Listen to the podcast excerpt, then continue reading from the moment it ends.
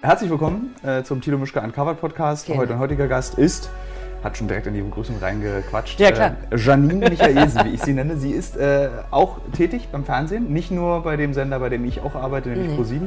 Du bist auch woanders zu sehen. Und du bist heute hier aus einem ganz bestimmten Grund. Wir sind gerade zwischen zwei Wochen, also der Podcast, der findet tatsächlich so wie so halb live statt. Mhm. Also äh, letzte Woche habe ich aus dem Auto heraus einen Podcast gemacht, davor aus Mit der Jens Koch? Dominikanischen, genau, mit Jens Koch, davor aus der Dominikanischen Republik. In vier Tagen fahre ich nach Paris. Und ich krieg Berlin oder was? Du kriegst Berlin. Entschuldigung. Ey, kann man Äh, wirklich, keine Ahnung, Barbados oder so. Also mal Ah, nee, ich lade Cooles. natürlich nicht die Gäste, also bitte, als wenn die da mitkommen Was würden. Das ist nur so, wir müssen, ich muss gucken, was ist das Höchstmögliche an interessanten Menschen, was ich schaffe, äh, das, die ich schaffe zu treffen in der Zeit, die ich habe. Und ich weiß, dass du gerade zum Geburtstag einer Bekannten von dir, Einer Freundin von Einer mir, Freundin einer von gemeinsamen Bekannten von uns. Genau. War ich gerade zum Geburtstag geladen, genau. und da dachte ich mir, ach Mensch, wenn du schon mal in Berlin bist, dann machen wir jetzt auch mal den Podcast, weil wir das ja auch schon länger vorhatten, einen Das Podcast stimmt, ja. zu machen. Du hast es öfter mal angekündigt. Ich habe immer gedacht, den Podcast gibt es gar nicht in echt. Den hast du dir nur ausgedacht, damit wir was zu quatschen haben, wenn wir uns sehen. Aber ähm, dann hat mir das Internet gesagt, äh, es gibt ihn wirklich. Und guck mal, wie schmucklos so ein Po- Podcast ist. Wir sitzen gerade in meinem Büro, aus dem heraus wir Uncovered produzieren und das ist recht, das ist eigentlich so eine Fabrikhalle. Wahnsinnig hässliche Couch. Ja, nö, das Und nicht bequem. Ist so ein Klippern, so ein Ikea-Klippern. sind Klippern, so von- genau. Also, weil dieses Büro besteht nur aus günstigen Möbeln, damit wir so schnell wie möglich das auch alles wieder abreißen können, wenn das alles nicht mehr funktioniert. Und, aber ich habe am Ende der Produktion schon unglaublich viele Mittagsschläfe hier auf dieser Couch gemacht. Wie passt du denn auf diese Couch? Ich mache mich so klein und dann tun mir die Knie weh irgendwann vom Schlafen. Ja. Und viel schlimmer ist, dass mein Geschäftspartner, Kollege und irgendwie Freund, Kaspar Fischer, äh, irgendwann mal sich bei mir aufregt und meinte, du kannst nicht vor allen Mitarbeitern dich auf die Couch legen und Mittagsschlaf machen. Warum nicht? Das ist ein schlechtes Signal, was man macht. Und jetzt frage ich dann immer, ob ich das darf. Und alle sagen so, Okay. ja, voll gerne. Und dann machen sie lustige Instagram-Stories, wie du aufs Kissen sabberst. Keiner macht hier Instagram. Ich durfte, ich habe ja irgendwie die Mitarbeiter bei Uncovered auch vorgestellt, wer so wo arbeitet. Und die, die hier so wirklich im Kern arbeiten, die wollen das eigentlich Mhm. Wollen nicht. das alle nicht. Nee, die sind auch, glaube ich, der Cutter ist ja zum Beispiel auch schon über 40, also fast 60. Aber vielleicht, in- vielleicht machen die das per se schon, die wollen nur nicht, dass du das weißt und dass man, dich, dass man die mit äh, dir in Verbindung bringt in der Öffentlichkeit. Kannst das, das, das kann auch sein, dass sie sich so für mich Mhm. schämen einfach. Achso, und jetzt für die Hörer und Hörerinnen dieses Podcasts, wir haben das Fenster offen gelassen, weil es nämlich Frühling bis sommerhafte Temperaturen in Ja, Berlin es ist super urban. Und wir keine Studio, ist es super urban, genau. Es ist super urban. Wir wollen, dass man dieses Berlin einfach spürt. Worüber wollen wir uns beide heute unterhalten? Du, gute Frage. Ich Ich dachte, du hättest was Ich habe ein vorbereitet. bisschen was vorbereitet. Ich würde gerne mit dir zum Beispiel über Pro7 reden. Mhm. So dieser Sender, ähm, bei dem du ja bei Joko und Klaas in den Shows immer dieses das, das, äh, Bindeglied zwischen Joko und Klaas Mhm. und dem Zuschauer bist. Ähm, du mit deiner reibeisigen Stimme und deiner jovialen Art bäh, bäh, bäh, äh, dafür sorgst, dass diese Sendung äh, auch ein, nicht nur ungewöhnlich ist, was dort gezeigt wird, sondern auch ungewöhnlich ist, wie du moderierst und was du bist. Weil du bist, ich finde ja persönlich, das kann man jetzt auch sagen, hört ja auch keiner das Ding hier, ähm, du bist schon eine ungewöhnliche Pro7-Moderatorin. Findest du? Ja, es gibt Daniel Aminati als Moderatorin, Ja. Eine, der, eine der Flaggschiffinnen. der Flaggschiffinnen, und dann kommst schon du. Also es gibt, wir wissen, ich weiß, ich, Lena Gerke ist, glaube ich, eine Moderatorin oder ist, kann, wo kommt die nochmal? Die ist ein Model mal gewesen. Die war Nee, bei ist die immer noch. Die ist doch immer noch. Die ist, hat äh, Germany's Next Topmodel gewonnen und dann ist sie da quasi Model geworden. Und dann ist sie als Zweitberuf, glaube ich, Moderatorin. Wenn man das so, also ich glaube, wenn man sie fragt, dann sagt sie, ich bin Model und Moderatorin. Weil ist sie schon. Ich meine, die moderiert The Voice mit Tore und, und macht sie nicht auch The Voice, nee, The Voice Kids, glaube ich nicht. Aber die. Das äh, macht, glaube ich, ähm, die von Joyce noch von früher. Melissa Carley, aber Genau. ich, ich weiß nicht, ob, ich habe die Sendung nicht gesehen, äh, ich weiß nicht, ob die die Fernsehshow mit moderiert oder ob die, weil die macht bei Germany's Next Topmodel irgendwie hinterher irgendwas fürs Internet und ich weiß nicht, ob die bei The Voice Kids, vielleicht macht die diese Backstage-Moderation oder die machen das zusammen, ich weiß nicht. Ich will Melissa nicht ihren Job kleiner oder falsch, ich weiß es nicht. Ähm, auch für alle Zuhörerinnen und Zuhörer, es wird kein Lästern passieren in den nächsten. Also wer ja Lust hatte, wer dachte, dass wir jetzt über Mitarbeiter und Kollegen auf ProSieben lästern, das ihr könnt ausschalten. Das macht man grundsätzlich einfach sowieso gar nicht. Das ist der schlechteste Stil überhaupt. Jeder Mensch lästert. Das ist richtig, ich meine in der Öffentlichkeit. Achso, ja, das stimmt tatsächlich. Das ist macht man wirklich einfach unterste Schublade. Ja. Das macht man nicht. Man muss ja nicht alles geil finden, aber man kann einfach die Schnauze halten, wenn man es nicht geil findet. Und na, jedenfalls in diesem Kanon dieser Moderatorinnen, die es auf ProSieben gibt, finde ich dich schon ungewöhnlich. Du stichst da irgendwie raus. Okay, also Ich kann es, also ich finde, das liegt, ich, ich kenne auch keine andere Moderatorin, das liegt daran, liegt es vielleicht auch noch. Ich habe noch nie mit einer anderen Moderatorin gesprochen. Wirklich nicht? Nee. Ich habe, glaube ich, einmal gesprochen mit der von TAF. welcher? Viviane Gebhardt. Genau die.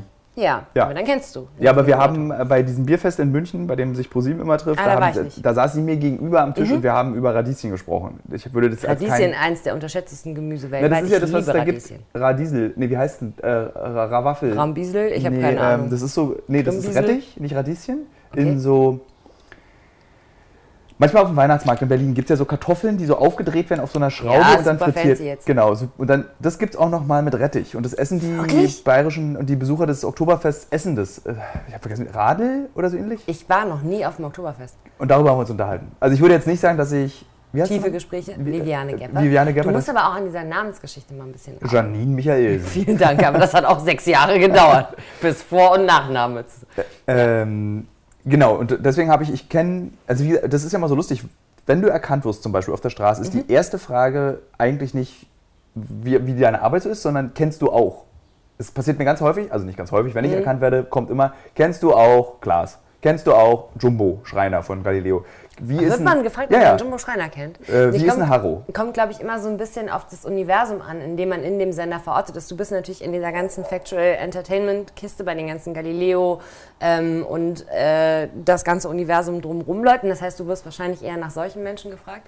Bei mir weiß man ja meistens, äh, wen ich kenne, beziehungsweise unterstellt, unterstellt mir, ich hätte persönlich schon mal Joko oder Klaas getroffen. Ist nie passiert übrigens. Wir werden immer In so in so Boxen ins Studio gestellt und dann auf drei lässt einer einen Vorhang fallen und dann, das ist auch besser so. Haben wir uns alle einen Vertrag schreiben Ich lassen. gucke hier, es läuft und es nimmt auf, so Ähm, brav. nee, die, äh, nee, wenn ich erkannt werde, also auf der Straße von Leuten ist in meinem Fall meistens eher so ein Gewispere. Ist, ist das nicht Klaas? Ist die das? ist es nicht Palina? Guck doch mal, das ist doch Palina. Ähm, und äh, genau, eher so ein Gewispere. Ich werde werd selten so direkt angesprochen. Ich habe mehr so dieses verhohlene Gucken, ist das, ist es vielleicht nicht. Lustigerweise werde ich seit neuestem ganz viel von Kindern angesprochen, weil ich ähm, einmal im Jahr eigentlich nur für den Kika beim Finale von Die beste Klasse Deutschlands ähm, immer so ein, ich fahre dann in irgendeine große europäische Hauptstadt und ähm, da machen wir so kleine Filme, wo es dann irgendwie um so Wissensfragen rund um diese Stadt geht und die Gewinnerklasse gewinnt eine Reise in diese Stadt. Und es scheint aber bei äh, Kindern so in der fünften, sechsten, siebten Klasse ein wahnsinnig beliebtes Format zu sein. Was mich immer irritiert, wenn ich morgens meine Tochter mit der Bahn in die Schule bringe in Köln, ist das die Uhrzeit, wo Schüler halt aufstehen. Und dann habe ich da so so Zwölfjährige oder 13-Jährige. die so, Wollen die ein Selfie oder wollen die ein Autogramm? Nee, die, nee, die sind eher so, ach guck mal, das ist ja sowieso. Ich denke immer so, wenn die mich morgens schon erkennen, ist noch nicht so schlimm im Alterungsprozess. Ähm, aber ansonsten, äh, ich stand letztens irgendwo in Athen am Flughafen und dann sprang so ein Typ neben mich und meinte, hallo Janine. Und ich denke in dem Moment immer, ich kenne den und habe vergessen, wer das ist. Und eigentlich kann ich mir Namen und Gesichter echt gut merken. Und dann ist es mir mal wahnsinnig unangenehm und es dauert so vier, fünf Sekunden, bis ich checke, ach nee, der, Der kennt, kennt- mich, aber ich kenne den nicht. Und das war so ein, äh, hallo, können wir ein Foto machen? Äh, äh, äh, okay, äh, Knips, okay, danke, ciao. Äh, äh, okay, äh, voll gerne. Ähm, was? was? So. Äh, aber eigentlich, die Kinder, die Jugendlichen wollen Selfies und die ähm, äh, erwachsenen Männer wollen Autogramme. Die wollen Küsse. Die- Auf gar keinen Fall. Aber Autogramme wollen die. Und letztens habe ich ganz süß, es gibt einen, der, der äh, kommt schon seit, oh, da habe ich das erste Mal Teamwork gemacht oder so, da war der schon da und bleibt immer nach der Show, wartet der für ein Foto und ähm, hat immer diese Fotos dabei. Und der war, als wir, als wir uns das erste Mal gesehen haben, war der sehr, sehr dick. Und ähm, jetzt war ich letztens bei Luke äh, irgendwo bei so einem Laufwettkampf gedöns und äh, da war der auch wieder da und der hat ganz doll abgenommen. Und ich konnte aber gar nichts sagen, sondern er war sofort so, hallo Janine, ich bin's, erkennst du mich noch? Ich habe ganz viel abgenommen. und das fand ich, der war einfach ganz niedlich. Und ich war so, ja krass. Und meinte, guck, hier ist das alte Foto und zeigte mir das alte Foto. Und, ähm, und das war ganz süß, weil ich in dem Moment dachte, ach, der hat irgendwie eine, also das ist so eine einseitige Beziehung natürlich, weil ich mit dem weniger konfrontiert bin als er mit mir, aber das ist irgendwie so ganz, ich fand es ganz zauberhaft. Der war so stolz. Und der zeigt dir dann so deine Fotos von deinem eigenen Altern? Also er zeigt, guck mal hier, dein erster Auftritt bei. Was ist denn dein erster Auftritt gewesen? Oh Gott. Äh, mein erster Ja, Auftritt. dein erster Fernsehauftritt. Fernsehen, ja, war bei Arte, 2011 oder so. Das Hm? jetzt auch nicht das Schlechteste, das ist ja ne? 100 Jahre her. Äh, Xenios habe ich gemacht. So ein Wissenschaftsmagazin. Das kenne ich. Ein ja. äh, ehemaliger Mitarbeiter dieser Firma ist, äh, arbeitet ganz viel für Xenius. Wirklich? Ja. Na guck. Arte, ja. Ich habe ja Da mal ähm, eine, eine, eine sehr gute Freundin von dir, die habe ich ja mal zufälligerweise in, in einer Sendung geguckt, wo ich nicht damit gerechnet habe und der habe ich dann auch deswegen geschrieben. Ich habe mir nochmal Pastewka angeguckt, von der ersten bis zur letzten Staffel und dann ist mir aufgefallen, dass eine mittlerweile extrem bekannte Komikerin in Deutschland äh, so eine Art äh, Busenmädchen, was im Bett liegt von irgendwem in einer Pastewka-Folge auftaucht. So eine richtig tolle, meine Karriere geht los, Nebenrolle. Wirklich? Ja. Darf man den Namen sagen? Nee, dann machen wir jetzt nicht, aber es ist ja lustig. Ich schrieb mir dann da und dann Ist meinte, eine Freundin von mir? du, äh, weißt du nicht, wen ich meine? Nee, ich habe keine Ahnung. Eine sehr bekannte Komikerin in Deutschland, die eine Freundin von dir ist. Die wirklich? Das, ah, das kannst Ja. du ruhig sagen. Caroline Kebekus. Ja, ja, das kannst du ruhig sagen. Die hat bei Pastewka Ja, irgendwie- Tittenmädchen gespielt. Ne, nicht Tittenmädchen, aber die hatte dann irgendwie so rote, rote äh, Reizwäsche an und lag Wirklich? irgendwie so und war da, ich weiß aber den Zusammenhang nicht mehr und spielte, so eine, spielte so eine Mieze irgendwie. Ach, das hat sie mir, ich weiß nicht, ob sie mir das mal, wir haben mal, ähm, wir haben mal über, über genau so eine Auftritte gesprochen und da hat sie mir nur erzählt und das habe ich mir dann irgendwann auch angeguckt an so einem Abend, wo mir langweilig war und ich war zu Hause und dann habe ich mir diesen, ähm, der Vollidiot, der, dieser Tommy Jaud-Roman, der verfilmt Ja. wurde, mit Oliver Pocher in der Hauptrolle. Und da hat sie nämlich auch, äh, da hatte sie so eine Saunaszene. Da war sie die Freundin von irgendwem und saß mit der zusammen in der Sauna. Man sieht natürlich nichts, aber da habe ich sie auch irgendwann drauf angesprochen. Ich finde sowas ja, ich finde es ja unglaublich Ich lustig. glaube, fast jeder von uns hat das. Ja, voll. Also ich habe auch ganz schreckliche Sachen. Diese. Galileo-Sachen, die ich früher gemacht habe, nochmal, ich betone jetzt, ich weiß, dass dann immer so, wenn ich mich despektierlich über Galileo äußere, das, das meine ich nicht despektierlich, was ich jetzt im Folgenden sage. Aber ich habe damals schon in Frage gestellt, welchen Sinn es ergibt, mit meinem Daihatsu Move über eine Bierbank zu fahren, um nachzuweisen, ob die Bierbank das aushält. Also so diesen Schnotter hat man einfach, hat, also das ist kein Schnotter, es ist nur Aber das Gute ist ja, weißt du, wenn ich mir jemals eine Thermojacke kaufe, dann ja. rufe ich vorher dich an und frage dich, welche die beste ist. Weil ich kann dir sagen, ich, und ich benutze die tatsächlich immer noch. Ich habe die ja dann durfte ich behalten. Und das Auto fährst du immer noch. Das Auto ist leider kaputt gegangen. Ich Genau. habe das sehr geliebt, aber das Auto ist kaputt gegangen. Aber die Jacke habe ich bei allen kalten Sachen immer noch an. Ja, siehste. Und wenn ich, sollte ich mich noch mal in einen Bob setzen und diese Jacke hinter mir herziehe, Mhm. um zu gucken, ob diese Jacke eine Bobfahrt aushält, hält sie aus, die Jacke. Ja, guck, Ja. das weißt du alles. Das hast Ja. du alles selber rausgefunden. Ach, ich finde ja, das, das, ähm, das ist doch auch, also wenn man den Wunsch hat, in irgendeiner Form, egal in welchem Bereich jetzt, sowas zu machen, Schauspiel, Moderation, Gesang, Tanz, bla, man sucht eine Bühne, so für irgendwas, Wissensvermittlung, was auch immer. Ähm, dann ist doch nur normal, dass man Chancen ergreift, die einem gegeben werden. So. Und wenn du dann gefragt wirst, also A, bei Pastewka, weil ich würde bis heute, wenn die anrufen würden, ich sagen, ich spiele euch alles, mir völlig wurscht, ganz ehrlich, hängt mich an die Wand, irgendwo an ein Kreuz, als so eine Jesus-Imitation oder so, ich bin dabei. Ähm, dann, äh, dann ist es doch, also A, ist es wahnsinnig charmant, B, äh, ist es einfach total klar, dass du so eine Sachen machst, damit du das einfach mal ausprobierst und Ja. guckst und lernst und dann machst du lieber irgendwie als erstes vielleicht so drei, vier Sachen, die im Nachhinein mit so einem Zwinkerauge irgendwie lustig sind, anstatt irgendwie ähm, zu sagen, so ich bin jetzt, äh, bin jetzt frisch und ich spiele jetzt erstmal eine Hauptrolle in einem großen Kinofilm, vielleicht verkacke ich es total und das war meine erste und einzige Möglichkeit. Gibt es Ähm, da Leute? Äh, Dominik. Horwitz ist, glaube ich, so ein Beispiel. Dieser Mann mit den Segelohren. Den, der ist einfach nicht unsere Generation, sondern Ja. das ist der, der bei Oh, der das ist aber doch ein, der ist doch ein, Nee, genauso wie Andreas, der Schlafes Bruder Hauptdarsteller in den 90ern, Andreas vergessen. Und Dominik Horvis hat ja eigentlich nur bei der Blechtrommel seine große Rolle gehabt und danach kam nie wieder irgendwas. aber ich sehe den extrem häufig auf Plakaten, weil der ganz viel Theaterkrams und sowas macht. ja, aber ich glaube, das ist das nicht, was er sich gewünscht hat. Das erkenne ich an diesen Augenringen unter seinen Augen. Was eine harte Unterstellung. Ist eine harte Unterstellung. Sollte Dominik Horwitz das hören, wünsche ich mir, dass er dich anruft, Okay. um sein Leben gerade zu rücken, in Ja. deiner Perspektive. Apropos, ich habe, nee, es ist nicht wichtig. Ähm, ich wollte was anderes erzählen eigentlich. Zu dir, Achso, du hast mir unterstellt, ich bin, oder beziehungsweise du hast festgestellt, ich falle raus aus dem Raster der der klassischen, Mo Moderatorinnen. Äh, klassischen Mir fällt auch auf anderen Sendern gibt es gibt halt nicht so eine. Ich glaube, das ist einfach auch immer noch ein, also immer noch so ein bisschen natürlich eine Formatfrage.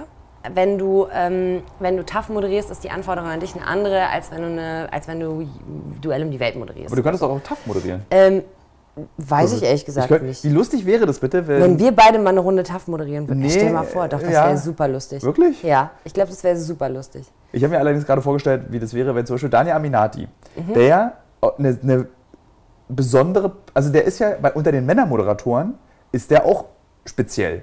Mhm. So, ich will jetzt nicht damit sagen, dass du speziell, nee, Moment, doch irgendwie ja, auf eine, ihr seid beide auf eine sehr unterschiedliche Art speziell Mhm. in der Wahrnehmung, weil zum Beispiel Tore ist so, Den würde ich mir auf die Schulter setzen und damit könnte Kannst ich. du nicht, dafür ist Tore viel zu groß. Du brichst komplett zusammen. Das ist ein sehr großer, stattlicher Mann. Okay. Äh, aber Tore könnte dich auf die Schulter setzen. wahrscheinlich. Und, und dich daneben. Wir Ja, so eine wahrscheinlich. Uns beide, wir könnten uns beide, beide so an zwei Fingern irgendwo Und gegentragen. äh, ach, ich frage mich gerade, ob das irgendjemand hören möchte, wie wir uns beide vorstellen, welche Sendung du moderieren könntest und wie lustig das wäre. Ja, das weiß ich ehrlich gesagt nicht. Ich glaube, ähm, also ich glaube, es ist eine Formatfrage natürlich und es ist vielleicht auch ein kleines bisschen der Werdegang. Ne? Also ich meine, ich komme von, ich komme von der Bühne ähm, und, äh, und da und ich habe keine journalistische Ausbildung. Ich habe nichts studiert. Ich bin, also habe ich aber nichts Theoretisches studiert und auch keinen Uni-Abschluss oder irgend so ein Kram, sondern ich habe halt einfach immer ähm, gespielt und Musical gemacht und dieses ganze leicht extrovertierte, ist ja auch eine Form von Exhibitionismus, ne? sich darstellen, sich zeigen und so. Und ich glaube, dass, ähm, dass deswegen Moderator alleine das wahrscheinlich gar nicht so richtig trifft, weil ein Moderator hat eine ganz klare Aufgabe, nämlich ähm, die Vermittlung von irgendeiner Art von Inhalt und, ähm, im, und im allerbesten Fall wenn Gäste oder Kollegen oder sowas da sind, äh, das groß machen, die Leute groß machen, die richtigen Fragen stellen, damit die Antworten kommen, denn die Antworten zählen und nicht die Fragen. Zumindest in der Außenwahrnehmung. Und in dem, was wir machen, ist es ja, ist es ja, nehme ich mir ja raus, äh, selber stattzufinden. Im Rahmen der Möglichkeiten. Wenn ich ein Interview führe, ist es nicht so, aber wenn ich eine Samstagabendshow habe oder was, dann sage ich, okay, aber da, möchte, da nehme ich mir meinen Platz das geben Formate, bestimmte Formate äh, auch einfach nicht her. Du willst ja bei TAF niemanden stehen haben, der da, ähm, der da so einen Schwachsinn quatscht, wie ich da beim Duell um die Welt manchmal von mir gebe. Das, das braucht es ja da nicht. schon TAF, hat- TAF hat auch zu gute Quoten, als dass man so äh, extravagante Experimente ausprobieren müsste. Die haben ja manchmal, manchmal lese ich bei DWDL, so, dann steht dann so 19 Prozent. Naja. Daraus Äh, musste, musste man nicht experimentieren. Nee, ach, das ist doch auch, ich meine, die, die Formate, die funktionieren doch, ähm, A, durch, natürlich durch die Routine, du machst das jeden Tag, es gibt ein total festes Format, in dem du dich aber dann einigermaßen frei und, und äh, frisch irgendwie präsentierst. Also die Moderatoren sind ja auch entspannte Leute und haben jetzt, lesen jetzt nicht irgendwie stumpf vom Prompter Satz für Satz ab, sondern haben ja irgendwie auch so ein Geplänkel miteinander und so und versuchen dem Ganzen so eine eigene Note zu geben. Ähm, ich glaube ehrlich gesagt nicht, dass, dass, äh, dass das äh, jemals uninteressant wird.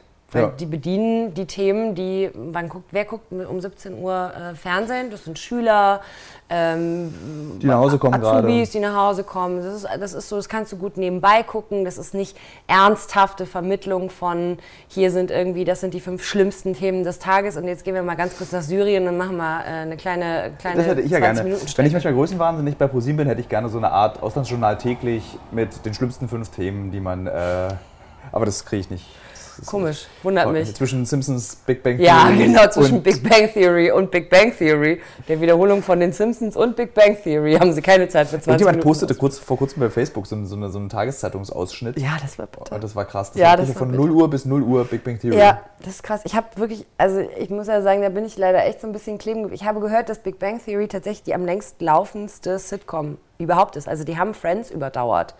Ähm, die haben jetzt letzte Staffel. Ja. Ich folge Kaylee Kuku auf Instagram, deswegen weiß Das ich ist die- die- das ist Penny. ja. Genau. Und, ähm, und das, was sie zumindest da irgendwie äh, schrub, war, dass das eben die am längst laufendste Serie Schroppte. ist. Schroppte, Entschuldigung. Ist das nicht das? Nein, Schroppte ist doch der Jochen. ähm, und, äh, und da habe ich noch gedacht, krass, weil ich bin wirklich komplett, äh, ich bin Ära Friends. Ich, mich hat danach nie wieder irgendwas. Ich bin leider nicht Friends und ich bin auch nicht Big Bang Theory. Ich habe, du bist ich hab, glaube ich, keine Comedy-Serie. Ich war, für mich war Simpsons The immer. Office. Nee. Bei The Office, also die englische Version habe ich auch viel später erst realisiert, dass das Stromberg The Office ist. Stromberg konnte ich nicht gucken, davon habe ich Depressionen bekommen. Das war mir zu krass. Wirklich? Das war mir zu düster. Ah, Ich habe das so abgefeiert, als ich die, die Brücke in Köln gefunden habe, über die die immer drüber laufen im, Vor, im Das, Vorspann. nee, das, ist, hat, das macht, mir- hat mir ganz so Angst gemacht, weil ich weiß, das ist wahr. Sowas gibt es wirklich. Und dann wurde mir ganz übel. Mhm. Ja. Ich habe das, als ich beim Stern gearbeitet habe, immer von Stern nach äh, Berlin geguckt, also im Zug. Und dann bin ich ins Sternbüro gekommen und dann war da. War habe das, mich vorne vor den Balkon gestellt und dachte, ein Schritt, ein Schritt. nee, aber dann guckst du in die Zimmer rein und dann hast du da Stromberg. Und das Ach war dann so. so, hat mich erschreckt, dass es das wirklich gibt. Okay. Ich hab- erschruckt. Erschruckt, ja, es erschruckte mich. Ich habe nie so eine Situation erlebt, deswegen ist es für mich einfach komödiantisch Ja, hm. lustig. Ähm, zurück zu Friends, das finde ich ein interessantes Ja. Thema. Und äh, auch Big Bang Theory. Big Bang Theory gucke ich nur beim Landen im Flugzeug, wenn ich gar nichts mehr zu gucken Da habe. darf man nicht mehr gucken. Nee, die haben auf dem Sitzfernseher. Ach so, aber ist nicht bei der Landung der Dinge mal ausgeschaltet?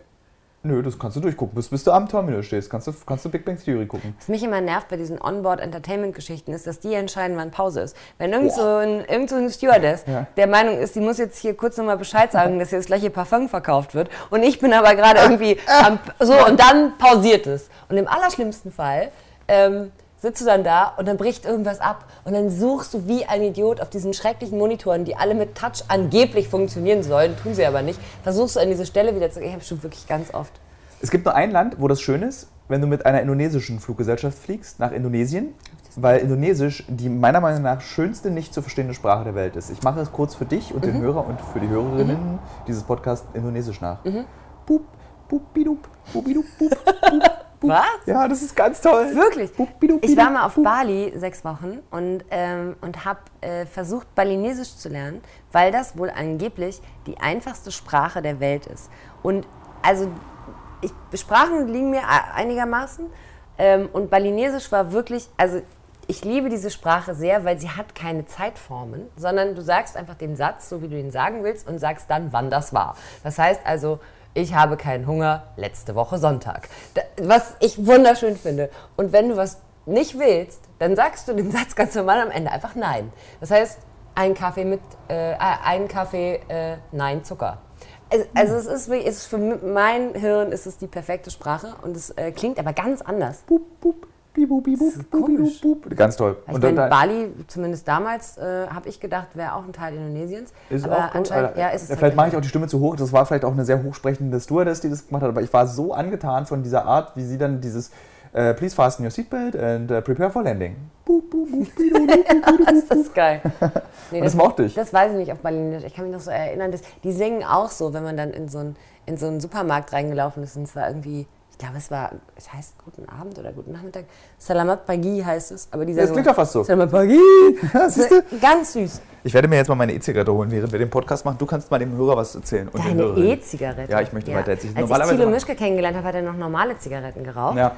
Ähm, und dann ist er irgendwann auf E-Zigaretten umgestiegen. Und weil Thilo ja einen interessanten Umgang mit Farben hat, in seinem Leben allgemein, äh, hat er Heute das nicht? erste, heute nicht, heute ganz in schwarz, ich bin völlig irritiert, äh, war die erste E-Zigarette, die du, von der du ein Foto gemacht hast, das du mir geschickt hast, war grell pink und sah einfach aus wie ein Vibrator. Ja. Also wirklich einfach, als würde man sich so ein großes Penisimitat regelmäßig an den Mund führen, um daraus Dampf zu ziehen. Ich bin ja tatsächlich, äh, was Farben betrifft, äh, auch reglementiert worden von dem Sender. Was ich auch, Blind. und taub. Äh, der haben, die haben gesagt, ich darf nicht zu bunt und nicht zu kurze Hosen anziehen. Jetzt für den äh, Film, den wir gerade gemacht haben über All-Inclusive-Tourismus, da durfte ich wieder meine kurzen, kurzen Hosen Gut, aber anziehen. ganz ehrlich, Tilo, deine kurzen Hosen sind ja auch quasi Hotpants, sind weite Hotpants. Du hast schöne Beine, aber die Frage ist halt, wenn man abgesägte Nashörner irgendwo äh, in der Ja, Steppe besucht, ob man da jetzt eine Hotpants Bei All-Inclusive durfte ich das. Ich hatte und äh, um ins Bild zu passen, damit Ja, du nicht tatsächlich. auffällst. Hatte, Ja. ich hatte so Schlappen an und, und Hotpants. ja. Äh, Pink mit grünen Flamingos ja, ich drauf. glaube, so in die Richtung ging Natürlich. das. Und, aber im echten Leben, ich werde tatsächlich auch, umso älter ich werde, ich bin ja bald so alt wie Joko. Noch zwei Jahre, dann bin ich so alt wie Joko. 40. Ja. Ja. Ist krass, oder? Abgefahren, dass Joko 40 ist, finde Ja, ich. finde ich auch. Wenn ich, Ich überlege, dachte- ich wann wir uns kennengelernt haben alle und, ähm, und wie wahnsinnig Das war auf irgendeinem jung Fernsehpreis, wo. Joko- Und ich war schon viel jünger. Das war ist gar nicht so lange her. Ich glaube, das ist vier Jahre erst. Wann her. wir uns kennengelernt Nee, also haben. wann ich die, also du hast, kennst die ja schon länger, äh, Ich wann ich euch alle kennengelernt länger. Wir habe. arbeiten alle schon ein bisschen länger. Aber das ist, nee, stimmt, wir arbeiten jetzt seit sieben Jahren zusammen. Das ist lange. Ja, und das heißt, wir waren damals, ich war damals noch in meinen 20ern. Hör mal, das ist ja fast nicht mehr wahr.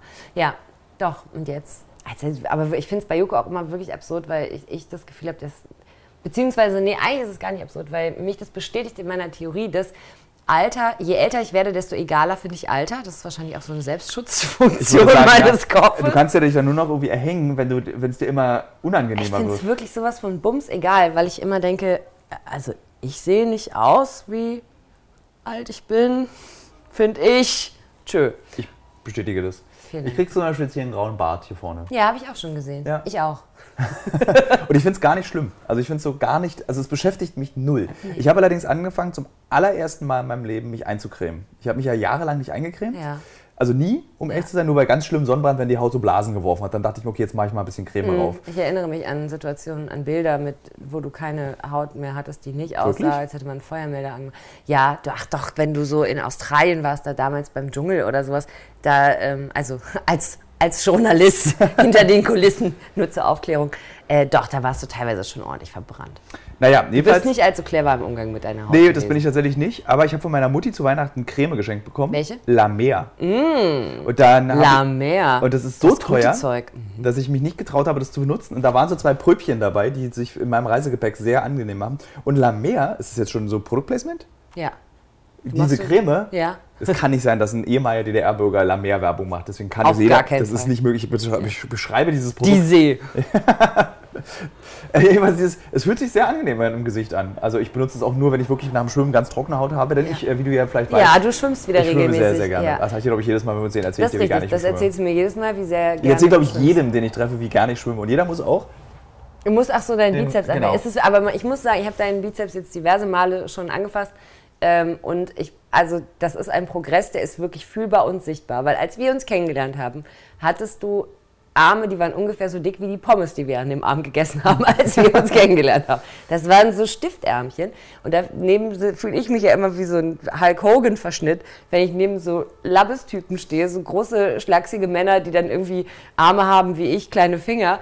Ähm, und ich daneben stehe und denke, okay, wenn uns was passiert, ich boxe uns da raus. Ja, du, man muss aber auch zugeben, ähm, du hast ja auch tatsächlich schon so olympischen Körper. Also man könnte dich auch ohne Zweifel nächstes Jahr in Japan einsetzen als Hammerwerferin. Oh, das ist eine richtig harte Beleidigung. gell? Das ist echt heftig. Richtig hart. Ja, So, also du bist, du bist so- ja, was ich damit sagen will, ist, du bist sehr durchtrainiert. Und du Bis hast. ich, bis ich zu dem Punkt komme, an dem ich einen Hammer werfen muss, weil, was keiner weiß, ich kann nicht werfen, gar nichts, nicht Okay. mal einen Tischtennisball, aber bis zu dem Punkt könnte ich wahrscheinlich alle verarschen und die würden denken, ja, natürlich, Weil klar. Du hattest mal ein Kleid an und da habe ich deine Waden gesehen. Ja. Und die waren schon imposant. Darf man darüber. Ich weiß immer nicht, was man bei Podcasts, wenn man sich so, weil wir unterhalten, wir unterhalten Leute schalten ab, wenn sie nicht interessiert. Okay. Du kannst hier die Es Kurve geht eher sowas, was wäre dir unangenehm? Möchtest du, dass du, dass die Hörer und Hörerinnen dieses Podcasts wissen, dass du sehr muskulöse Waden hast? Glaub, also das richtig ist, muskulöse ist tatsächlich Waden. kein Geheimnis. Ich habe ja jetzt auch öfter irgendwie mal kürze Röcke oder sowas angehabt oder, oder Hosen, in denen man das sehen kann. Oh Gott, ich finde, also ja, habe ich halt, das ist, äh, das ist halt, das, ich habe es nicht drauf angelegt, das ist einfach da, das geht auch nicht weg. Äh, ist, halt mein, ist halt mein Körper, okay. kann ich nichts dran ändern. Nee, das ist, ähm, ich denke immer so, wie auch da wieder, ne? Ich kann halt nicht werfen, ich kann, ich kann nichts mit Ball, ich kann nicht werfen, ich kann nicht fangen, ich kann nicht schießen, ich kann gar nichts. Was ein bisschen schade ist, weil mit den Waden wäre mir eine Fußballkarriere auf jeden Fall in den Schoß gefallen, eigentlich. Aber ähm, keine Chance. Also ich trete halt daneben. Ich war, im, ich war über Silvester äh, im Urlaub mit Freunden und ähm, da war unter anderem auch ein, ein sehr langjähriger Freund von mir dabei, der aber in diesem Urlaub anscheinend tatsächlich das erste Mal in den Genuss gekommen ist, von mir einen Ball zugeworfen zu bekommen, den er nicht gefangen hat. A, weil es nicht möglich war und B, weil er, bevor der Ball überhaupt bei ihm ankam, vor Lachen auf dem Boden lag. Lass mich raten, das ist irgendein Spieler der deutschen Es, Nationalmannschaft Handball? nein, Okay. überhaupt nicht, gar nicht. Das ist auch einfach nur ein Honk. Und dann ist er wirklich, der hat sich gekrümmt vor Lachen. Mensch, Janine, das kann nicht, das, das kann nicht dein Ernst sein, dass du so wirfst. Und ich habe das nicht verstanden, was daran denn so falsch ist. Kein Mensch wirft so.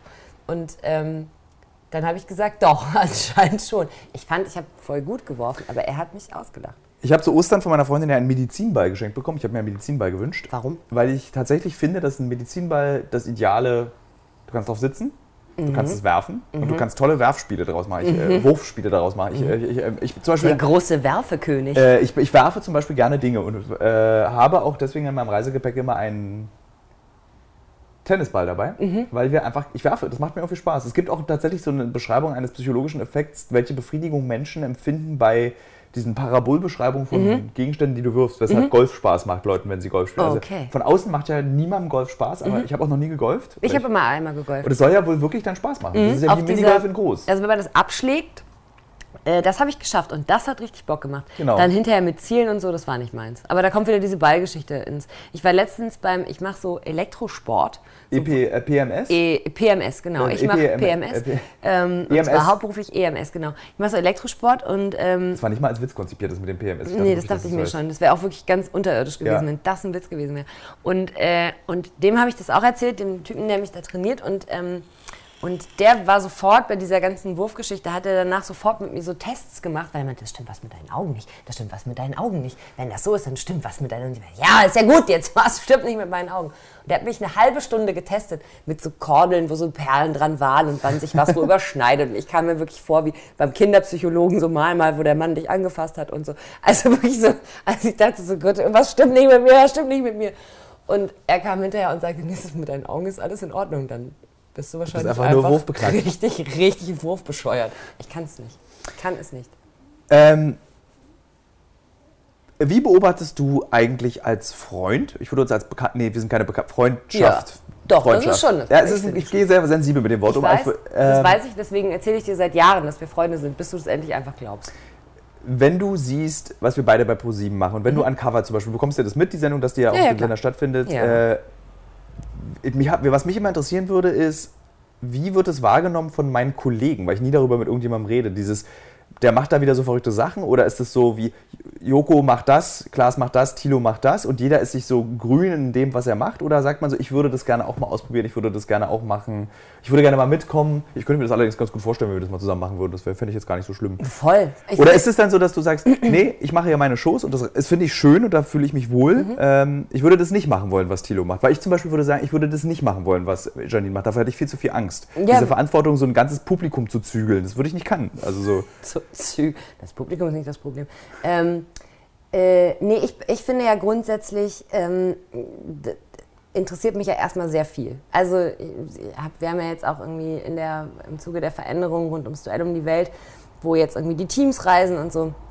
Da würde ich gerne mal mitmachen. Ja, haben die dich Da nicht gefragt? Nee, ich wurde Das nie gefragt. mich, Ich bin da, immer, da bin ich ein bisschen sauer, dass Ja, ich noch nicht gefragt wurde, weil wenn man so noch. ein Haudegen für gefährliche Sachen, also da würde ich mich ja nun wirklich empfehlen. Ja, ich finde auch, ich finde auch, man könnte dich empfehlen. Es wundert mich auch ehrlich gesagt, weil das würde wirklich gut passen. Ich habe das ja gemacht und, ähm, und äh, ich finde ja sowas irre spannend. Ich habe ja auch irgendwie, als ich, als ich noch fürs ZDF gearbeitet habe, habe ich so eine Extremsportsendung gemacht, die auch darauf basierte, dass ich äh, jede Sportart, die man ausprobieren darf, legal auch ausprobiere. Also ich durfte nur nicht Wingsuit fliegen. Das war verboten. Hättest du's gemacht? Auf gar keinen Nee, Fall. das ist doch total Nee, bescheuert. ja, weil das muss man können. Also man muss, weiß weiß ich, wie viele Nee, Fallschirmsprünge Moment, bevor wir über Wingsuit weiterreden, möchte ich gerade jetzt auch wieder für dich und für alle, bitte Leute, hört auf, Wingsuit zu fliegen. Das hat keinen Sinn, außer dass man dabei stirbt. Das ist wirklich krass. Das ist nicht schön. Das ist, wirklich keine krass. gute Sportart. Also es, äh, das, das, war auch, das war auch ganz schrecklich, weil tatsächlich einer der beiden Wingsuit-Piloten nach unserem Dreh, ein halbes Jahr nach unserem Dreh gestorben ist bei einem der dieser Flüge.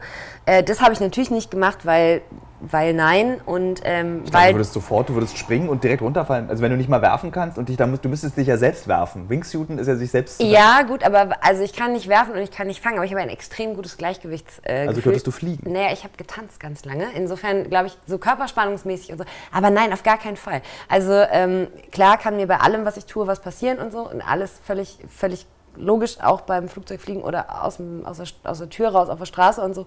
Aber ich finde dann doch irgendwie, habe ich dann irgendwie so eine gewisse Verantwortung auch mir selber gegenüber. Und ich finde Leben eigentlich auch ganz geil. Deswegen so eine Sachen äh, nicht und durfte ich natürlich auch nicht. Aber da, da durfte ich dann Paraglide-Schirm fliegen. Das war auch spannend. Das klingt nach einem Traumjob, Ähm, so für Leute wie du bist ja sehr cool. sportlich. Es hat so Spaß gemacht. Ich habe mit so einem Big Wave Surfer gedreht und der hat mich so Tolen surfen in so einem Ja. Dings. Und ich war, war Apnoe tauchen und sowas gemacht. Also Voll so gut. geile Sachen, wo man, äh, die man, und da fällt mir dann wieder auf, wie toll dieser Beruf ist, die man äh, sonst im normalen Leben, ich wollte ja nie auf die Idee kommen, dass einer sagt, hier, pass mal auf, hast du Bock?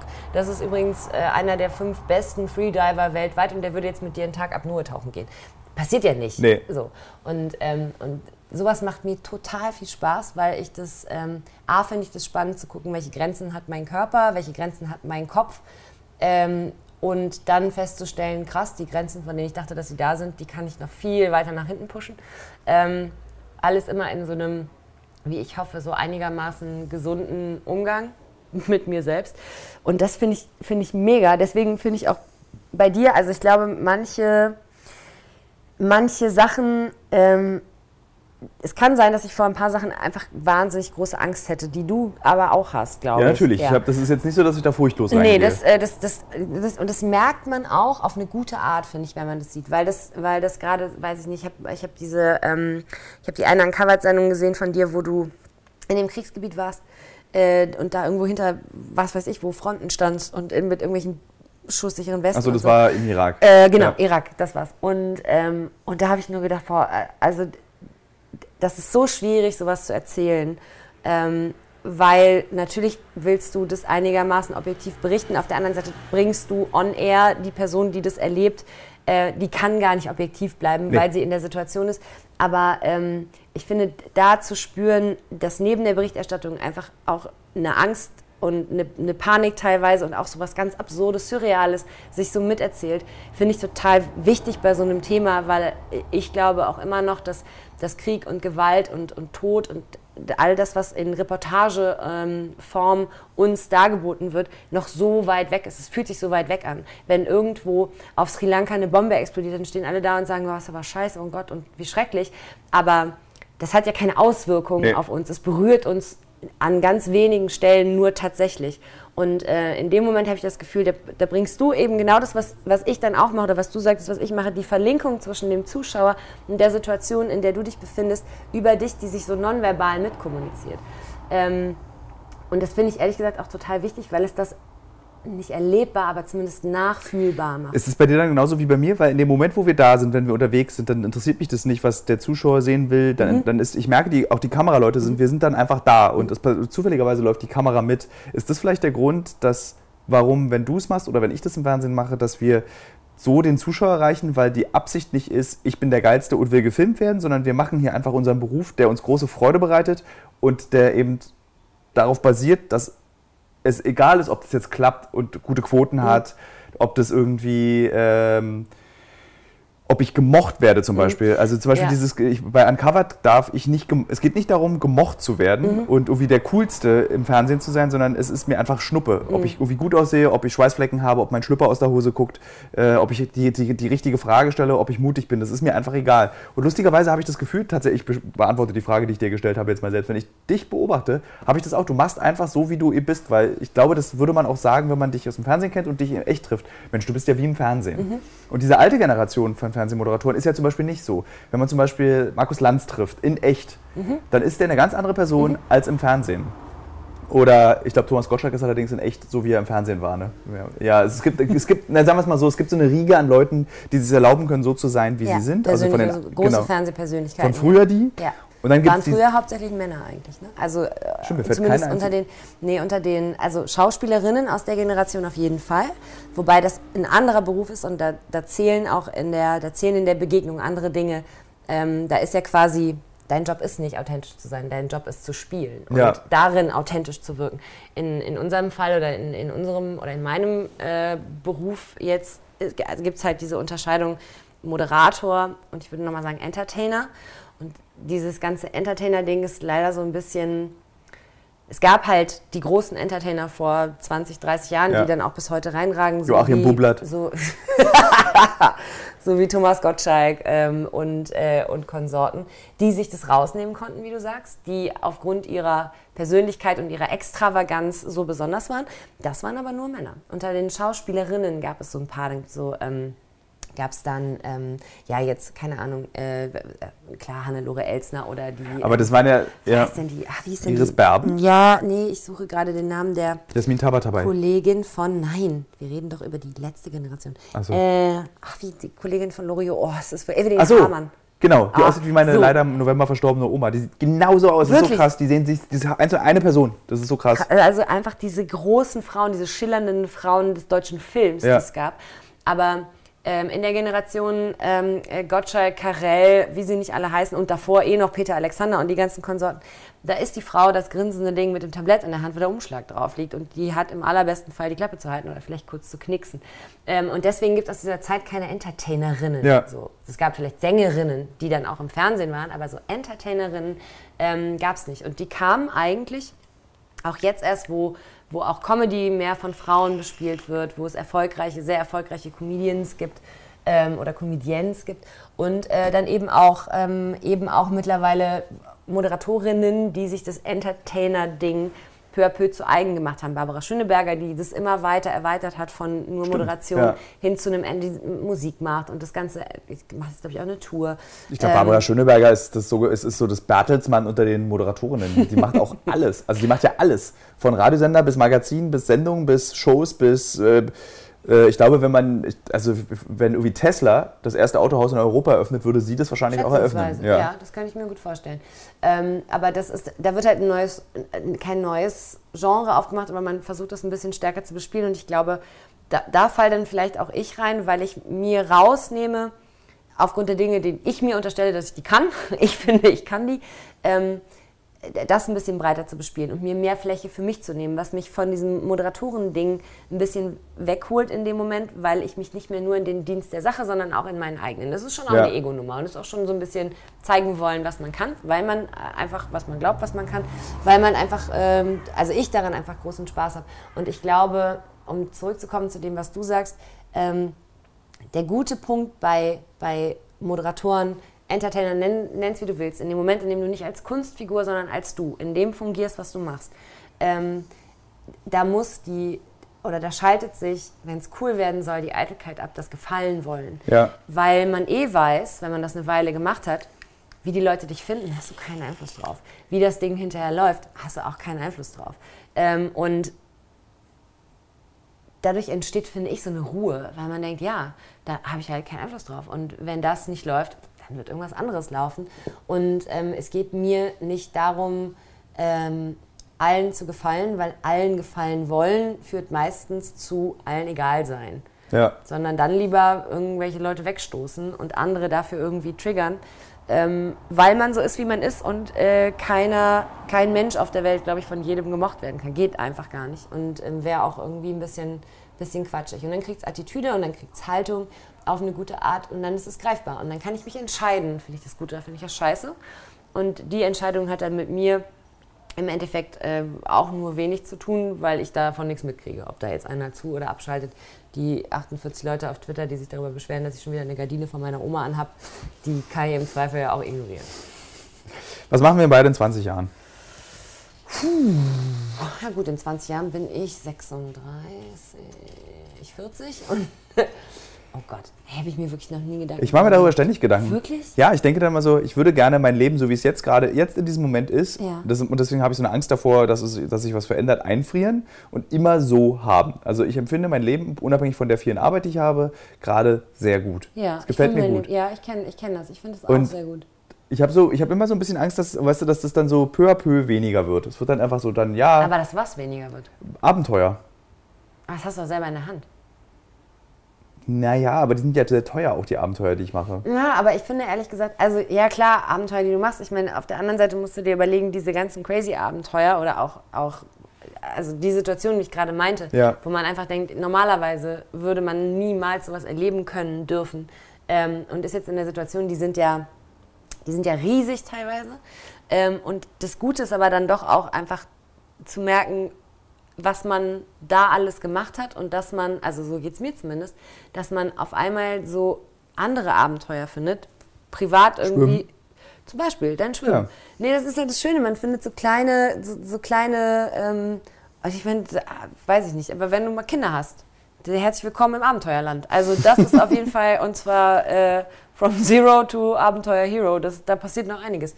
Und ich glaube, davon gibt es noch so ganz viel. Ich war jetzt gerade in, in, ähm, ich war jetzt gerade in Portugal, irgendwie ein paar Tage im Urlaub. Und äh, ich war in Lissabon und ich war da schon, weiß ich nicht wie oft, weil das meine liebste Lieblingsstadt in Europa ist. Von den Städten, die ich kenne, selbstverständlich nur. Ähm, Ich finde diese Einschränkung bzw. Beschreibung, was finde ich sehr, sehr gut. Oh, ich finde es ganz toll. Ich bin da einfach so gern. Ich fühle mich da wahnsinnig wohl und irgendwie zu Hause und irgendwie aber auch nicht und das macht es ganz Das ist ja auch sehr beliebt bei den Berlinern gerade. Ganz viele, so, die Wirklich? nach Berlin gezogen sind, Fahren alle alles die kaufen sich jetzt, dann haben sie jetzt zehn Jahre gearbeitet und weil die Lebenserhaltungskosten ja so gering hier sind, Mhm. konnten sie von ihren Jobs, die sie in München und Hamburg hatten, sehr viel clever. Geld sparen. Ja. Und kaufen sich jetzt irgendwie alle Wohnungen in, in Lissabon. Ja, verstehe ich. Wenn ich mal Geld habe, mache ich das auch. Okay. Weil es, ist eine. Du warst ja auch schon mal da. Ja, ich war, ich war, aber es ist jetzt nicht so, dass ich da was kaufen würde. Also wenn ich, wenn ich die Kohle hätte, mir eine Wohnung zu kaufen, würde ich mir zum Beispiel ein Haus in Wendisch-Rietz Ja, natürlich. oder, Siehst du, und du hast Angst davor, dass deine Abenteuer ausgehen. Das ist doch totaler Quatsch. Das kann doch schon gar nicht. oder Ruppin ist auch schön. Neuruppin, da war ich auch schon ein paar Mal. Das, ja. da, ist, da ist diese Fontana, fahrt ihr wahrscheinlich alle in diese Fontane-Therme. Das ist diese Da war ich mal, wirklich, Ja, in der Fontane. Natürlich, warum fährt, Ja. fährt bestimmt. Warum fährt man sonst Warum nach ihr fahrt jetzt Neuruppin? bestimmt nicht hin, um auf Theodor Fontanes Spuren durch Neuruppin zu Doch, spazieren. doch, das habe ich gemacht. Nein, auch. ihr fahrt dahin, um Und in zwar der in der Therme. Da Ja. bin ich seine Fußspuren Ja. ins Sohlebecken bin ich Ja, gelaufen. sehr schön. Ja, ja, genau. Da habe ich dann noch irgendwas zitiert und bin dann abgetaucht. Das war schön. Über den See, den man aus der Fontane-Therme sieht, bin ich mal rübergesprungen. Angeber. Mhm. Über den See bin ich mal rübergesprungen. An dem See habe ich mal drüber Ich, hab, gelacht, also, ich, wollt- andere Leute ich wollte dir noch eine Geschichte aus dem Schwimmbad erzählen. Bitte. Ich habe nämlich vor kurzem meinen Schlüssel verloren im Schwimmbad und dann hat mir der Gegenbauer-Mitarbeiter geholfen, den Schlüssel zu ähm, Finden. finden. Also er hat den einfach für 10 Euro aufgeschlossen, meinen Schrank. Das kostet 10 Euro, wenn man den Schlüssel verbummelt. Und zwei Tage später, als ich wiederkam und er sagte, wir haben deinen Schlüssel gefunden, tut mir leid, dass du 10 Euro bezahlen musstet, vertieften wir uns danach in ein Gespräch, weil ich auf meinen Schwimmfreund wartete. Du hast die nicht zurückbekommen, die 10 Nee, Euro? fand ich auch okay. Ähm, und dann erzählte er mir geile Schwimmbadgeheimnisse über die Verkotung von in Schwimmbädern. das fand ich ganz toll. Und dann, ich, dann hat er so erzählt, die Leute waschen sich ja am Po nicht richtig, wenn die ins Wasser gehen. Das ist Problem Nummer eins. Und das war so krass, weil ich wasche mich immer sehr ordentlich, wenn man geht. Man wäscht sich, wenn man ins Schwimmbad geht. Und die machen dann ihren Po nicht sauber, wenn die ins Wasser gehen. Und da muss dann regelmäßig das dann so, dann misst man den Grad der Verkotung im Schwimmen. Das, das Wort ist einfach auch ganz toll. Das ist wirklich fantastisch. Und dann erzählte er mir von den Ki- Kinderbecken. Und da ist echt so, da ist dann ist Hölle. Also Ja, da, klar. er meinte, da muss er oft mit dem Kecher ran und die Würste rausfischen. Oh! Und dann, dann habe ich gefragt, muss dann das Wasser abgelassen werden? Er meinte, nee, das ist, dann wird dann die Wurst rausgefischt und dann wird ganz viel Chlor reingemacht und dann ist das Becken Klingt für, ja fantastisch. für vier, vier, vier Stunden gesperrt und dann darf man wieder baden. drin. Super. Und er meinte, da ist auch keine Kotreste drin, kann man wieder baden. Ganz viel Chlor. man kann es auch in den Mund nehmen. Ja, ich erinnere mich, als ich, äh, als, Als ich letztens als ich letztens noch nicht mich am Po gewaschen habe. Nee, als meine Tochter noch äh, so klein war, dass die äh, in Babybecken musste. Und ich fand es war immer, ich gar nicht die Vorstellung, was da irgendwie alles drin ist. Mein Gott, natürlich. Ich glaube, die Eltern pullern da auch rein, wenn du da Ja, drin ehrlich sitzt. gesagt, glaube ich, die Eltern sind wahrscheinlich viel schlimmer als die Kinder, weil die denken, es ist doch das Kinderbecken, alle denken, es waren die Kinder.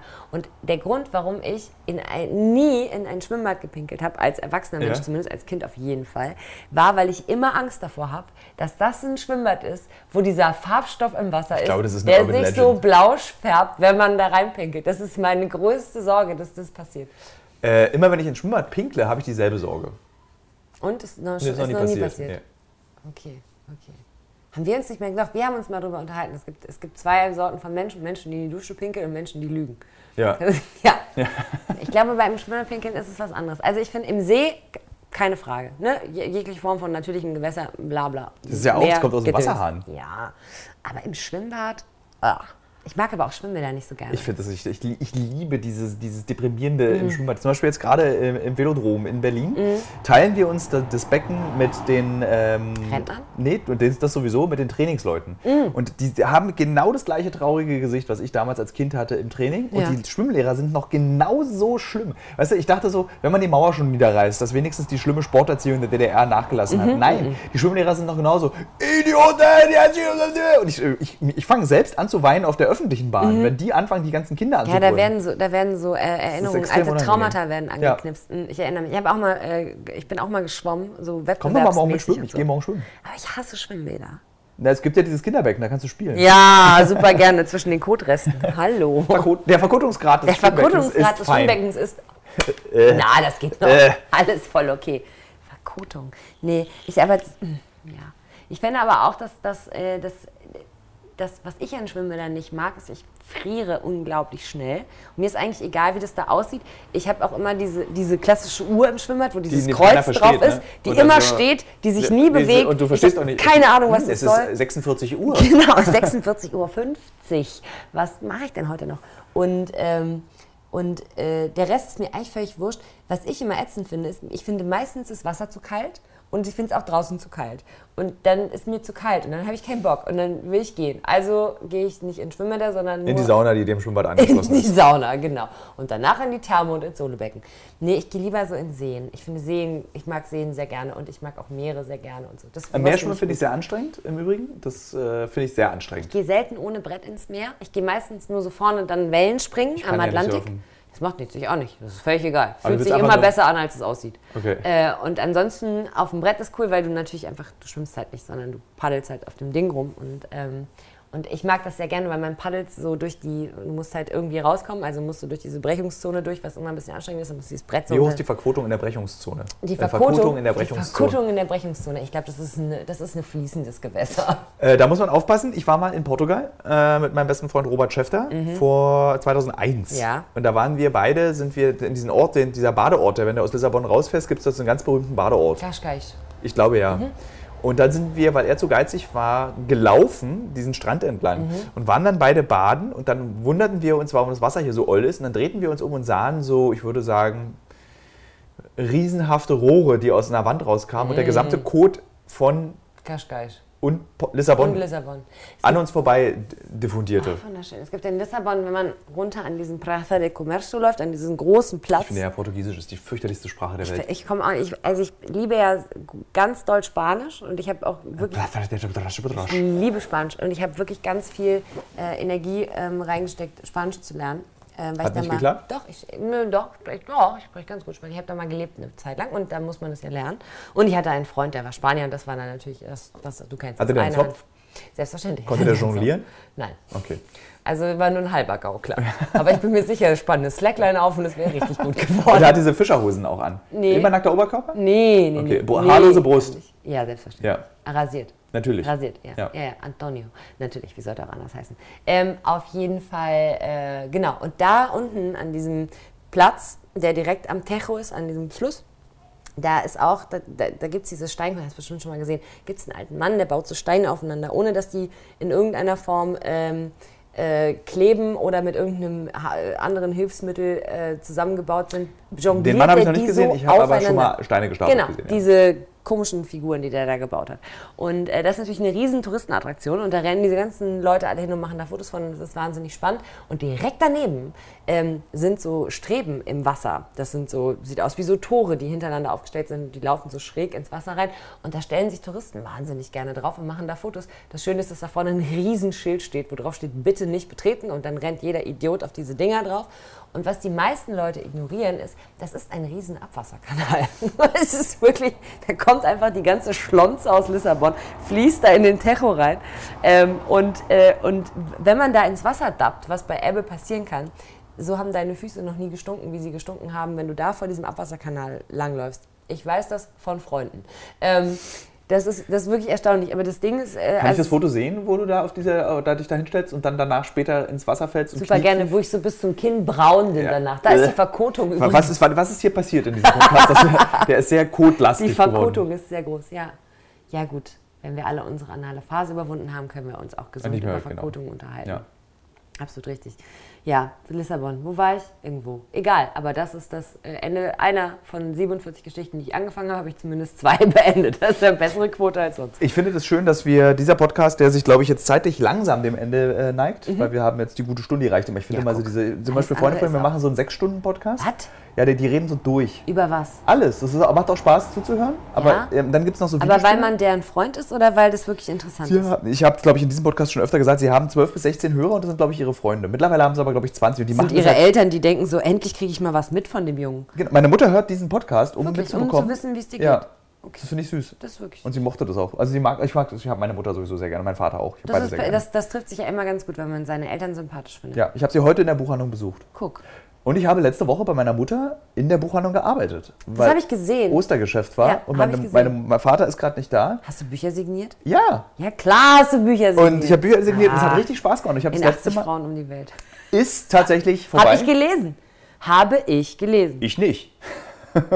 Das dachte ich mir, als ich es gelesen habe. Äh, es ist vorbei, also die Auflage ist eingestellt. Knauer hat die Rechte als Taschenbuch verloren und ich war sehr erleichtert darüber. Meinte, das ist Dass eine es Lebensphase, vorbei ist. ist vorbei. Ja. Und bekomme gestern, gestern, heute ist Samstag, Mhm. gestern, Freitag, die Mail vom Riva Verlag, dass sie es jetzt wieder als Taschenbuch rausbringen. Und das ist das Cover. Ja, und was ist das Cover jetzt? Oh, ist okay. Es ist ja? so, ich paffe Weil das Cover irgendwas. war ja wirklich ganz schrecklich. Äh, ach, es geht. Nee, war das Cover nicht so? Nein, das Cover, nein, nein, das Cover und der Titel von dem anderen Buch, das war so furchtbar. Die Frau für Leben auch keinen großen Buch. Ah, da habe ich gedacht, was stimmt Das nicht war ja so wie so ein, äh, diese, so ein äh, wie, äh, Nicholas Sparks. Ja, ja, genau. genau. Ja, ja, PS I love you. Genau, ja, PS I Love You, Ja. aber in dem Buch auch genauso traurig wie das erste Buch. Ja. Es ist ja so, auch falls der Hörer dieses Podcasts sich dann jetzt im Herbst, wenn die 80 Frauen wieder rauskommen, man kann mit dem Buch in 80 Frauen um die Welt nicht masturbieren auf und gar auch nicht Fall. onanieren. Nee, es ist ein nicht. recht trauriges Und ich habe es in der Absicht gekauft und es hat nicht funktioniert. Es geht nicht. Einfach nicht funktioniert. Geht nicht. Äh, da ist, findet Geschlechtsverkehr findet drin statt, aber Ja, es geht aber eher um so eine, Aber das Lustige ist, ich finde das Buch auch nicht mehr zeitgemäß. Es ist zehn Jahre alt. Und diese komische Indie-Traurigkeit vor zehn Jahren funktioniert ja. Und ich bin sehr gespannt, ein äh, Freund von dir, ähm, Friedemann Karich, hat Ja. jetzt ein Buch geschrieben. Ja. Dschungel. Sein zweites Buch, sein erster Roman. Ja. Äh, Karik. Karik. Das ganz, das, ich muss das für ihn sagen, weil er sagt es natürlich nicht. Aber er heißt Friedemann Karik, auch wenn man IG natürlich normalerweise ICH ausspricht. Aber da bin ich jetzt mal kurz ein Klugscheißer. Ähm, weil Eigenname darf man sich selber aussuchen. Und ich finde, ich finde, ich kenne Friedemann schon eine Million Jahre. Und ich finde das immer so befremdlich, wenn Leute Karich sagen. Und äh, deswegen verbessere ich die immer, weil ich denke, da muss er es nicht machen. Genauso wünsche ich mir von ihm, dass wenn Leute zu mir Janina sagen, er sagt, aber die heißt doch Janine, dann ist man Ja. unsympathisch für den anderen. Das ist okay. Also ich habe Friedemann Karichs Buch heute bekommen. Den Dschungel. Den Dschungel. Ich habe es auch bekommen. Ich bin tatsächlich neidisch auf dieses Buch. das Cover ist schön. Das ne? Cover ist schön, das Buch ist schön, die Buch Story, ich habe es noch nicht gelesen, ich werde es jetzt in drei oder vier Wochen erst lesen können. Ja. Ich habe so einen sehr strikten ja, ja, Leseplan. ich kenne deine Leseplan. Äh, und weil ich eine lustigerweise für den Stern eine ähnliche Geschichte anrecherchiert habe über einen Jungen, der verschwunden ist. Mhm. Und ich habe daraus einen, Fix, einen, einen Roman, einen Stoff entwickelt Mhm. und auch angefangen zu schreiben schon. Der verschwindet allerdings im, in, im, in Nepal, also im Himalaya und Ah ja, nicht okay. im Dschungel. Ja. Ähm, und jetzt postet Herr Karich, äh, Karik, postet ja auch bei Instagram, glaube ich, immer wieder so kleine Ausschnitte Ja. aus seinem Buch. Und das finde ich sehr schön. Ich bin Ja. sehr gespannt, das zu lesen. Besonders auf, äh, als der Mann, der vier Bücher geschrieben hat, die alle hässlich aussehen, Ja. bin ich natürlich nochmal extra neidisch auf der Mann, der zwei Bücher schreibt und wahrscheinlich beide sehr gut aussahen. Ja, das, ähm, ja, wie wir lieben, das erste Das sah war. auch schön aus. Ja, das sah sehr schön aus. Das sah sehr, sehr schön aus. Das ist auch wirklich, ähm, da hat er, also ich, ich habe keine Ahnung natürlich, wie die Prozesse da sind, aber ähm, da, da hat er echt äh, zwei ästhetische Bücher rausgebracht. In welchem Sinne ästhetisch? Im Wirkungssinne oder im Schönheitssinne? Nee, im, äh, ist im, die Frage, die ich immer im, einstelle. Das im sind die- Schönheitssinne. das ich weiß Reste- gar nicht, was, das- was das andere Wort Das bedeutet. ist der Rest meines Kulturwissenschaftsstudiums, der Klugscheißer, der manchmal Ja, gut, rauskommt. ich war nicht an der Uni. Ich war auf der Ich auch nicht. Universität des Lebens, da habe ich viele Sachen gelernt. Nee, ähm, das sind also... Ja. Alles okay, alles okay. Oh Gott. Ähm, äh, genau. Wir haben uns im Übrigen gerade, ich habe jetzt äh, mich Janine umarmt. Michaelsen geherzt. So, da muss ich ganz kurz sagen, dass, ähm, das ist ja quasi schon eigentlich sowas wie eine, eigentlich ist es eine Adelung, denn ähm, ich habe just auch erst heute eine Bekannte von dir getroffen und als ich erwähnte, dass ich dich heute noch sehe, sagte sie, Ola, sag liebe Grüße und dann kamen wir, ich weiß nicht wie, sagte sie, es gibt nur zwei Dinge, die der Thilo nicht mag und angefasst werden. Und ähm, da musste ich sehr lachen, weil das stimmt nämlich, als wir uns kennengelernt haben, ich bin ja so ein sehr herziger ja, Mensch. du kommst ja da. Ich habe im letzten Podcast über Köln geredet. Ja. Und da habe ich gesagt, Köln fühlt sich an wie die alte Tante umarmen mit den feuchten Achseln in der vollen S-Bahn. Ja. So fühlt sich für mich Köln an. Okay, das tut mir leid, ähm, dass das nicht schöne Du bist nicht wie Köln. hatte. Dankeschön. Ja, ich wasche mich auch mittlerweile regelmäßig auch am Po. Ähm, Und unter der Achsel. Und unter der Achsel. Aber das stimmt, äh, mir ist es gar nicht aufgefallen, weil ich dich einfach jedes Mal mit all meiner Herzlichkeit überschüttet habe und völlig ignoriert habe, dass du nicht so wahnsinnig Und gerne sehr angefasst fest. bist. Du Und umarmst dann ja auch sehr fest. Das ist ja dann ja, so. aber nicht jeden. Ich umarme, also ich umarme auch nicht viele Leute und feste umarmen, das mache ich wirklich nur mit Leuten, die ich wirklich richtig gerne umarme. Das ist schon auch, das ist meine Art. Okay, dann- Bei dann- dir ist es einfach auch einfach mal länger als eine Sekunde angefasst werden und du wischst dir nicht sofort danach die Hände mit Sakrotan ab.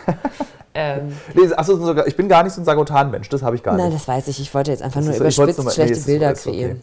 Aber um kurz auf Friedemann Karik zurückzukommen, äh, tatsächlich, ich habe dieses Buch jetzt auch geschickt bekommen. Ich durfte, ich durfte im Vorfeld, ähm, weil wir alte Freunde sind, durfte ich die ersten 80 Seiten lesen. Das ist eine sehr schlechte Idee. Nee, finde ich nicht. Man schickt, ich finde, Frauen Ausschnitte schicken als Mann ist immer ganz schwierig. Warum? Ich, man muss. Man Welche muss, Ausschnitte? Ausschnitte aus dem, was man, was man schreibt. Das ist so. Findest du? Du hast mir auch schon Ja, das, Ausschnitte das funktioniert nicht aus meinem Dekolleté. Das Ja. ist so, man muss Das ist aber eigentlich. wirklich sehr schön. Seitdem du diese eine OP gemacht hast, ist es wirklich zauberhaft. Ja. Äh, äh, mir ist es aufgefallen, man, ähm, du, du kriegst, also würde ich dir jetzt aus dem neuen Buch oder aus dem, wenn ich ein Buch schreiben würde, Mhm. jetzt gerade ähm, Ausschnitte schicken, dann würden wir, so wie wir hier diesen Podcast gerade 60 Minuten gestaltet haben, würdest du so mit mir darüber reden. Du müsstest eigentlich das jemandem schicken, der dich nicht mag und der super streng ist, damit du einfach besseres ja, Feedback das ist bekommst. aber bei uns so. Ich kann Friedemann nicht leiden und ich bin wirklich eine sehr strenge Frau. Okay, dann ist, hat er alles Ja, richtig das hat gemacht. alles richtig gemacht. Ähm, ich fühle mich dann immer sehr geadelt, weil ich, also weil ich A, also bin ich sehr vorsichtig mit ungefragtem Feedback. Ähm, und das ist dann ja quasi so eine Aufforderung, in dem Fall sogar äh, eine Aufforderung, der ich nicht nachgekommen bin, weil ich es komplett verballert habe, das rechtzeitig zu lesen. Und dann irgendwann gefühlt so drei Monate später dachte, fuck, als ich so in E-Mails rumgewurschtelt und Sachen gelöscht habe und so, dachte ich so, Gott, hier ist dieses Buch. Und dann habe ich es gelesen, habe ihm bis heute nicht ein Wort dazu gesagt, auch wirklich Ich glaube, also ich würde daran sterben. Nee, das interessiert Das- den dann wiederum auch nicht so gut. Nee, ich, wenn, wenn, ich, wenn ich jemand was schicke und kein Feedback bekomme, denke ich, der andere findet es scheiße. Und dann so, denke denk ich nee. darüber nach. Nee, so. Gut, es ist nee. jetzt auch gedruckt, jetzt ist es auch zu spät. Nee, also, so in unserem Fall nicht. Ich habe das auch, glaube ich, irgendwann haben wir mal drüber gesprochen, dass ich es einfach noch nicht geschafft habe zu lesen und dass ich mich melde, wenn ich es gelesen habe. Und er kennt mich gut genug, um zu wissen, dass ich das machen würde. Und ich würde ihm auch sagen, wenn's nicht, wenn ich es nicht gut finde. Ähm, dem war aber gar nicht so. Also ich habe dementsprechend nur die ersten 80 Seiten gelesen. Ich habe das Buch jetzt auch geschickt bekommen. Ich habe mich sehr gefreut. Weil das erste habe ich mir nämlich gekauft, wie ein guter Freund Bücher kauft. Ähm, und weil ich gerne Bücher kaufe. Ich kaufe gerne, und dann gehe ich immer so alle drei Monate einmal Bücher kaufen, aber dann so 30 auf einmal. Das ist gut. Ähm, und dann stehen die alle da und kriegen auch so eine Lesereihenfolge, die nicht annähernd so anal eingehalten wird wie bei dir. Deswegen lese ich dann so acht Sachen quer und dann entscheide ich mich für eins. Ähm, aber das Nee, ist ich bin da richtig hart. Also bin rigoros. Ja, ich weiß, du bist da. Das werfen mir auch Leute in meinem Umfeld vor, weil ich ja dann, weil ich ja Bücher lese und dann stelle ich ab Seite 10 von 700 fest, ich hasse dieses Buch. Ja. Dann hasse ich 690 aber mit Seiten. einer Leidenschaft. ja, also wirklich, wirklich dann, ich werfe Aber Bücher auf den Boden dann, dann aber dann schulde ich mich beim Buch, weil ich will es ja nicht kaputt machen. Ja, es ist süß. Ja. Aber ich finde ehrlich gesagt auch, also ich meine, du magst deine Eltern, deine Eltern im Buchladen. Ich finde, die Ja. Geschichte erzählt sich ganz gut weiter. Ähm, nee, ich, hab- ich freue mich total. Ich durfte heute für Friedemann seinen Autorentext einsprechen. Gibt so einen ganz kleinen Autorenfilm und dann habe ich, äh, hab ich seinen Autorentext eingesprochen. Und ich finde das, ähm, ich bin, äh, empfinde so, ich empfinde so einen absurden Stolz auf meine Freunde. Ich weiß nicht, ob du das kennst, wenn die so, wenn die so Sachen machen, von denen ich weiß, dass sie die total glücklich machen. Und ich weiß von Friedemann, der, der, der schreibt einfach schon wahnsinnig lang und der auch auf den unterschiedlichsten Plattformen, also journalistisch, reportagig, jetzt fiktional. Ähm, und ich weiß, wie wie, was, also dass ihn das einfach zu einem super großen Teil ausmacht. Und dann kommt dieses Buch bei mir zu Hause und ich empfinde so einen absurden, völlig ungerechtfertigten Stolz, fast schon mütterlich immer und denke so, ach, der Junge, jetzt hat das Buch, das ist wirklich, wirklich bescheuert. ich war neidisch. Aber ich finde es toll. Ich finde es wirklich toll. Mich freut es wahnsinnig sehr. Vor allen Dingen finde ich das so äh, großartig, wenn man jetzt so rumguckt. Auch eine Sache, die toll ist, wenn man älter wird. Man guckt so um sich rum und denkt, die Leute, mit denen man so angefangen hat, die man schon viele Jahre kennt und wenn man weiß, wie man damals irgendwo saß und so seine Träume rumjongliert hat und sich nicht getraut hat, das auszusprechen, weil man denkt, wie absurd, niemals könnte das passieren. Und dann guckt man so heute rum und denkt, ach, wie toll das ist, dass Menschen so ihre Passionen finden und da drin auch so aufgehen und dann so ein schönes Buch ähm, schreiben und rausbringen. Da, ähm, da bin ich dann einfach, bin ich sehr doll stolz. Kauft alle dieses Buch. Genau, ich würde sagen, das ist der, der, Plus der Friedemann braucht auch einfach Geld. Ich sage jetzt mal, ich zahle immer das Essen, es wäre super, wenn ihr das Buch kauft. Also, das Schlusswort dieses Podcasts ist, kauft bitte Friedemann Kariks Buch. Dschungel. Dschungel heißt es. Und wenn ihr dabei seid, kauft doch bitte auch gleich mein Island-Buch noch. Genau, kauft auch bitte noch Thilos Island-Buch, das du mir mal schenken wolltest. Ungefähr Das mache ich heute. Jetzt lang. hier im Büro. Das krieg ich. Kriegst du heute. So, ich, Ja. lese als, ich lese als nächstes äh, parallel Island und den Dschungel. Das Und im Island-Buch bin ich auch nackt. Ja, endlich. Ich Das ist auch für den Hörer, gefragt, für den-. Das ist für die Hörerinnen und Hörer dieses Buchs. Äh, Ganz wichtig, für Ganz alle wichtig. Hörerinnen und Hörer, stellen Sie sich Thilo Mischke nackt vor. Und dann ist die. Frage, ob das der Auflage hilft. Es war sehr schön mit dir. Tschüss. Ich gebe dir jetzt die Hand. Auf Danke. Wiedersehen. Vielen Dank.